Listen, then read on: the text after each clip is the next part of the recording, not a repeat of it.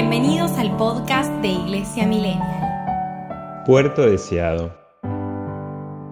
Sentado en la punta de una de las escolleras de Playa Grande en Mar del Plata, me encontré con esta imagen. Los pescadores volviendo al puerto y con un Cristo con los brazos extendidos que los recibía después de una larga travesía.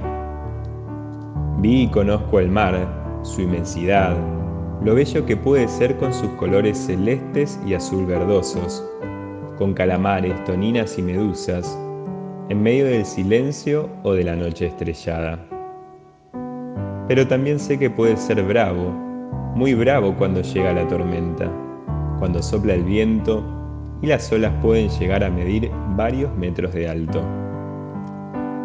Entonces pensé el contraste que hay entre la bravura del mar y la paz que es ese refugio que es el puerto. Y así pensé qué lindo es volver a la casa del Padre, qué lindo es entrar en esas aguas tranquilas y serenas, y qué difícil que se hace a veces la vida, como ese océano inmenso sin límites, con tormentas y olas gigantes. Sentí también la necesidad de entrar yo en esa casa de Dios, que hoy se hace casa de misericordia, casa de paz, casa de consuelo, y la necesidad de que Jesús me reciba y me abrace, la necesidad de permanecer en un lugar tranquilo que repare mis fuerzas. Y recordé también ese salmo tan lindo, el Salmo 106. Él habló y levantó un viento tormentoso que alzaba las olas a lo alto, subían al cielo, bajaban al abismo, su vida se marchitaba por el mareo Rodaban, se tambaleaban como ebrios y no les valía su pericia. Pero gritaron al Señor en su angustia y los arrancó de la tribulación.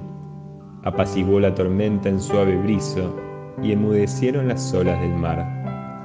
Se alegraron de aquella bonanza y Él los condujo al ansiado puerto. Den gracias al Señor por su misericordia, por las maravillas que hace con los hombres.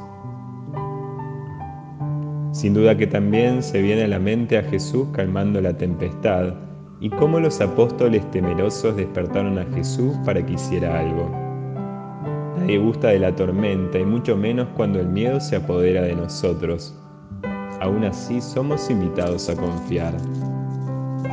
Ante el justo reclamo de los apóstoles, Maestro, ¿no te importa que nos ahoguemos? Jesús responde con un duro, ¿por qué tienen miedo? Cómo no tienen fe. Y así una vez más, Jesús le da una dura lección a los suyos que no terminan de convencerse de que Él es el Mesías. Teresa de Lisieux le escribió un día a su hermana Celina que se encontraba pasando por grandes pruebas espirituales, una hermosa carta donde le invita a alegrarse de que Jesús pueda dormir en la barca y que ella sea ese lugar donde Jesús reposa su cabeza, es decir, la almohada de Jesús. Celina mía, la niñita de Jesús, se encuentra completamente sola en una barquichuela.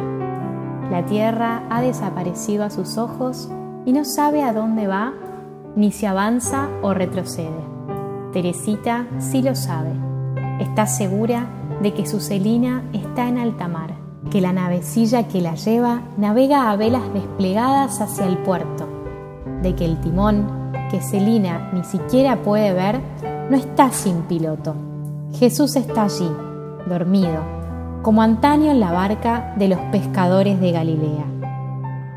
Él duerme y Celina no lo ve porque la noche ha caído sobre la navecilla.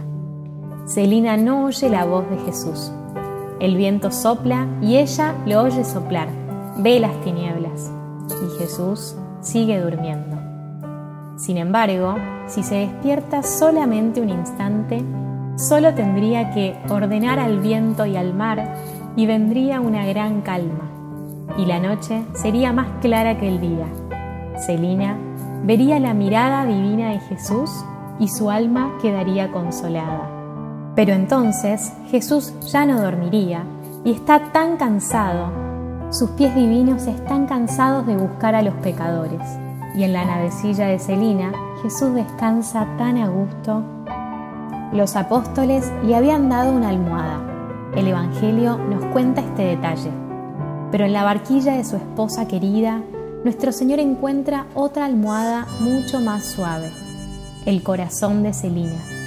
Allí lo olvida todo, allí está como en su casa. No es una piedra lo que sostiene su cabeza divina, aquella piedra por la que suspiraba durante su vida mortal. Es un corazón de una niña, un corazón de esposa, y qué contento está Jesús. Y sin embargo, Jesús está contento de verla entre sufrimientos. Se siente feliz de recibirlo todo de ella durante la noche. Espera la aurora y entonces, sí, entonces, qué despertar el de Jesús. Celina querida, ten la seguridad de que tu barca está en alta mar, tal vez muy cerca ya del puerto.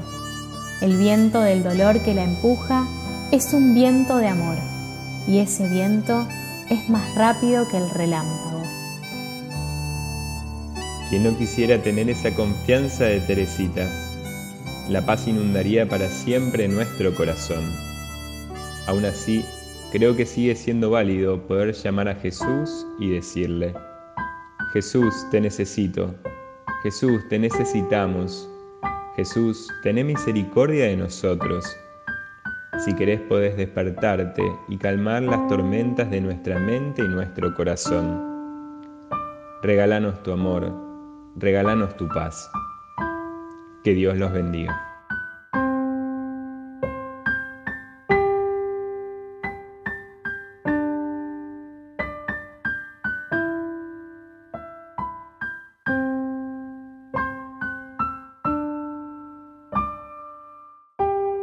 Iglesia Millennial